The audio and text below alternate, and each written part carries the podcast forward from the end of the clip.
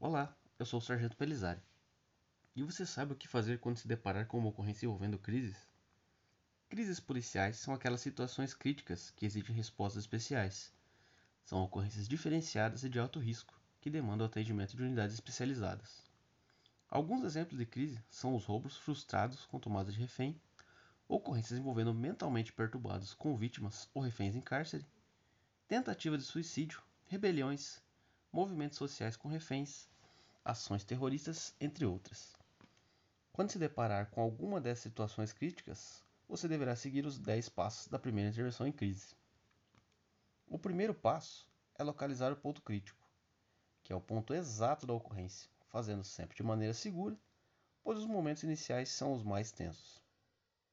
O segundo passo é conter a crise, para que não aumente ou mude de local.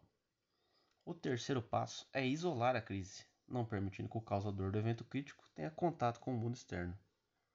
O quarto passo é estabelecer contatos sem concessões, onde apenas um policial fará o papel de primeiro interventor, estabelecendo um diálogo com o causador do evento crítico, sem conceder ou prometer nada. Lembrando que o primeiro interventor não é negociador.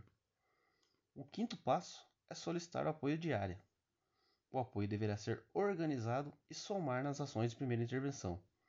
Solicite para que os demais policiais se posicionem em locais estratégicos, como funções de isolamento, segurança e coleta de informações. O sexto passo é coletar informações sobre a ocorrência. Se possível, peça para que um auxiliar vá anotando os dados em ordem cronológica, atentando a qualquer detalhe, como identificação e descrição do causador, condições das vítimas, armamentos utilizados, motivos da crise, dentre outras informações que sejam relevantes para a ocorrência.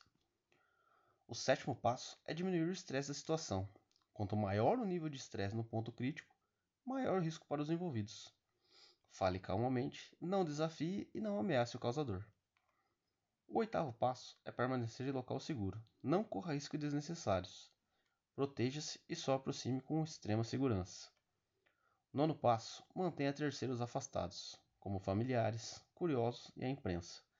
Afastando os terceiros inocentes, você estará preservando suas vidas.